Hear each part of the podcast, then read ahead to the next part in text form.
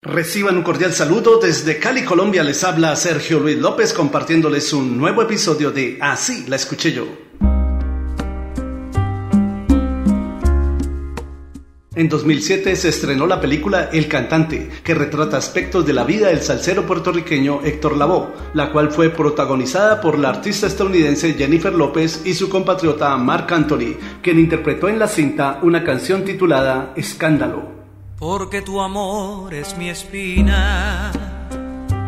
Por las cuatro esquinas hablan de los dos.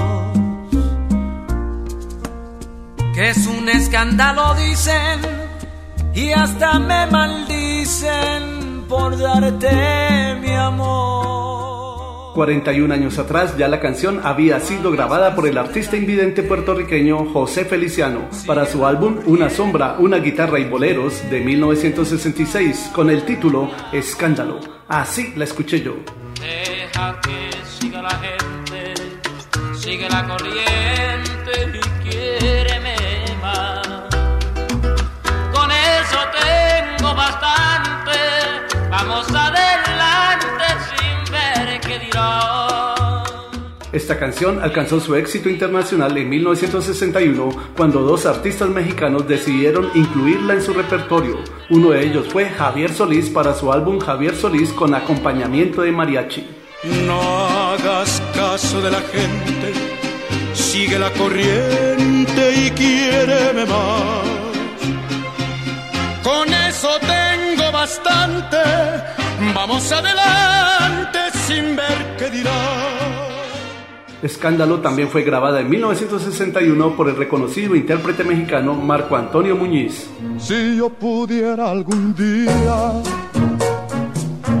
remontarme a las estrellas, conmigo te llevaría a donde nadie nos viera. La canción Escándalo es una composición del mexicano Rubén Fuentes en coautoría con el español Rafael Cárdenas, la cual fue grabada inicialmente por el ruiseñor de América, el ecuatoriano Julio Jaramillo, en 1960. No hagas caso de la gente, sigue la corriente y quiéreme más. Que si eso es escandaloso, es más vergonzoso no. Como dato curioso hay que decir que aunque en la película El cantante el personaje interpreta la canción Escándalo, en la vida real Héctor Lavoe nunca grabó esta canción en vinilo.